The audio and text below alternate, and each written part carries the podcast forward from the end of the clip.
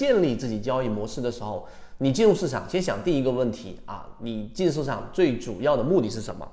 一定是为了盈利啊，对吧？谁来市场是为了学习？谁来市场是为了了解经济等等呢？最终的目的一定是为了赚钱，是为了盈利。那么这个时候，我们说反者道之动，你应该从反方向去思考，不是想着怎么挣钱，而是想什么交易让你亏损。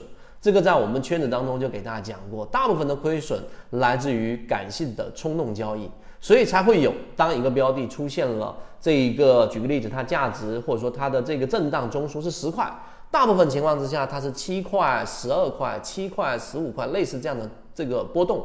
但是当市场出现调整的时候，它不再是七块了，它打到六块钱的时候，所有人的心理就破防了，至少百分之九十以上的持有者散户破防了，于是就会出现恐慌。如果这个下跌还是放量的、快速的跳水式的下跌，那么就会出现我们所说的恐慌盘，就是我们所说的踩踏，这个是最常规也是最经常出现的我们所说的这一种呃亏损的原因。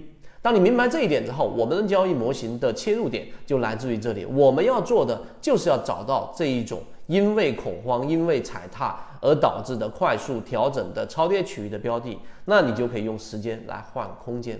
这是我举的其中一个例子。例如说，你是技术派的，对吧？你是技术交易者，那么这个时候呢，你只会去关注 KDJ、MACD 均线等等这一些信号，或者说是一些 K 线形态、仙人指路等等。那这些是仅仅技术分析的角度。那这个时候你要去看一看你的对立面。那其实技术分析在价值分析这两个派别上，很多时候是对立的。对吧？技术分析是短线，这个价值分析是中长线。技术分析是认为股价呃影响最大的是市场的这个交易者的买卖行为，所以它是短期的这个投票器。那价值分析呢是告诉给我们市场的股票的上涨也好，下跌也好，取决于它的价值，所以它是市场的称重器，它到底有没有这个价值存在？所以这两者是对立的。那你想要让你的交易模型更稳定？然后它能够不断的发展，能够适应整个市场，它必然要包含着两者的对立面。所以反者道之动，弱者道之用，说的也是这个道理。于是我们技术分析我们要包含在其中，它可以让我们更加靠近起爆点。例如说我们说的同位涨停，两个涨停板在同样的一个百分之七前后的区间当中出现同位涨停，这是一种强势收集筹码的特征。所以在技术分析上，它是符合靠近起爆点的。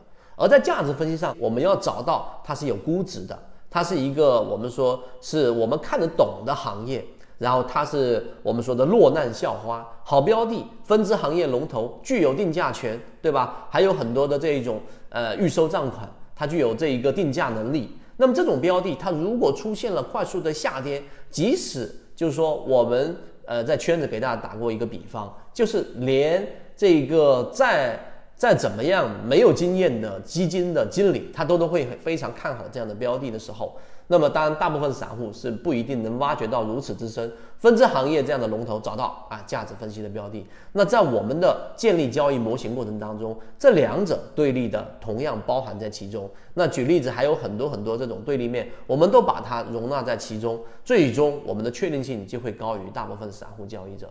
我们一直秉持着授人以鱼不如授人以渔的理念，给所有的股民提供一个学习交流的平台。想要进一步系统学习实战方法，可以在节目的简介中查询详情，加入到我们的圈子，和你一起终身进化。